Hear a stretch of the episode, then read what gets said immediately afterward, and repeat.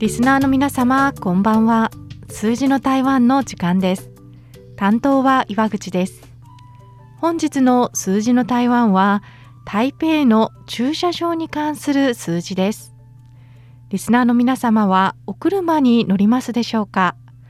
車を止めているのは家の敷地内またはマンションなどにお住まいの方は駐車場に停めていらっしゃるかと思います。日本にいる時マンションに住んでいる方のお家に車で伺ったところ同じくマンションに住んでいる方の駐車場が空いているのでその方に一時的に車を止めてよいか連絡していただきその持ち主のところに車を止めたことがあります。マンションによっては来客用駐車場を設けているところもありますね。こうした駐車場ですが日本では利用した時間分を払うコインパーキング、そして月決め駐車場がありますね。月決め駐車場は1ヶ月から1年などの単位で契約して駐車場代を支払うものですが、1台分の駐車場の土地を丸々購入するということは税金などがかかることからおそらくあまりないのではないかなと思います。台湾では駐車場1台分のみの土地、場所を購入することは日本よりも普遍的にあるようです。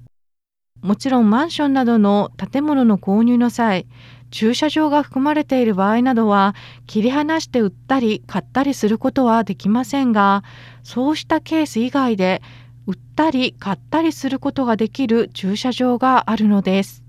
そしてその価格は大変高騰しています。先月台北市地政局が公表した土地価格の統計データによりますと昨年2022年の台北市内の平面駐車場の平均価格は1台分あたり258万台湾元。機械式駐車場は平均で163万台湾元となりました。これは日本円でいくらになるかと言いますと平面駐車場1台が平均でおよそ1160万円、機械式の駐車場が平均でおよそ735万円ということになります。1台分のスペースです。高いですね。この価格は過去9年間でおよそ16%も増加しており、台北市内で最も高い駐車場は大安区で平面駐車場は1台分が平均で322万台湾元。これは日本円でおよそ1450万円となり、この価格は北部のキールン市でマンションが購入できる価格に匹敵すると話題となりました。大手不動産会社のタジャーファンウーの企画研究室のロー総監は、台北市の不動産価格は高く、駐車場の価格もそれに追随して上昇している。また台北市は狭く人口密度が高いため、駐車場に対する需要が常に高い状態である。平面駐車場も機械式駐車場も駐車場の価格が安定的に上昇していると分析しています。台北市の大安区の次に高いのは新義区で、平面駐車場1台分の平均価格は291万台湾元で300万台湾元に近づいています。老総監は台北市の大安区や新規区は高級住宅街が多く、駐車スペースの平均価格も高くなっていると述べています。台北市の12行政区の中で1台あたりの駐車場が最も安いのは分散区です。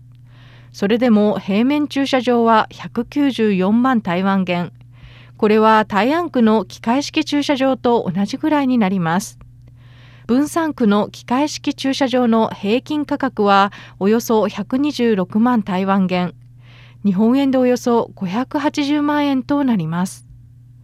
この機械式の駐車場、車の高さに制限があったり、車の出し入れが不便であること、また機械や部品の消耗もあり、メンテナンスコストが平面駐車場よりも高くなります。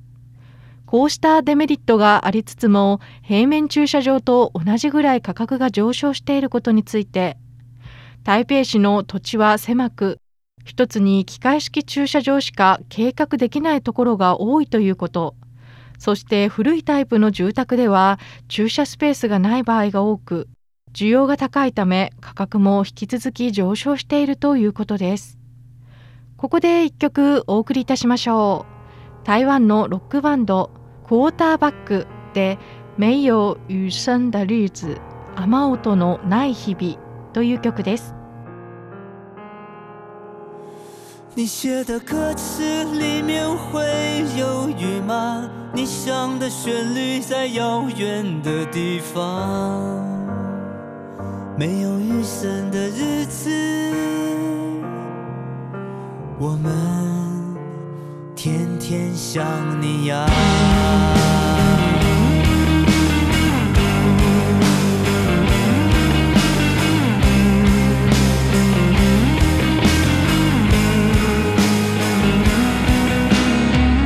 午后两点的阳光洒在你白色沙发我看见你坐在那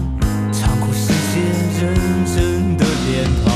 这首歌写到一半，好奇它会长成怎样？哪里会有钢琴、吉他？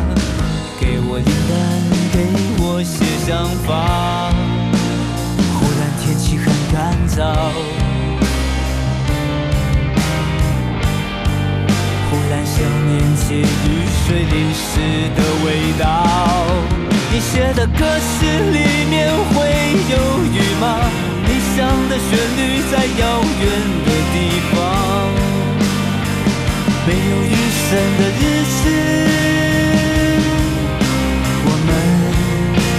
天天想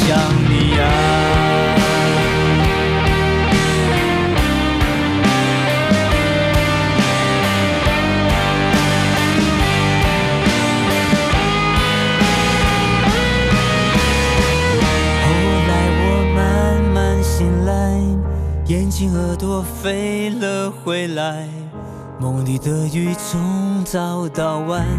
像是遭遇洪水的泛滥，什么话都不必说，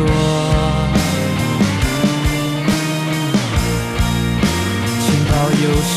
有想念你的人。你写的故事早已远走他乡，不告而别，让眼泪流成河。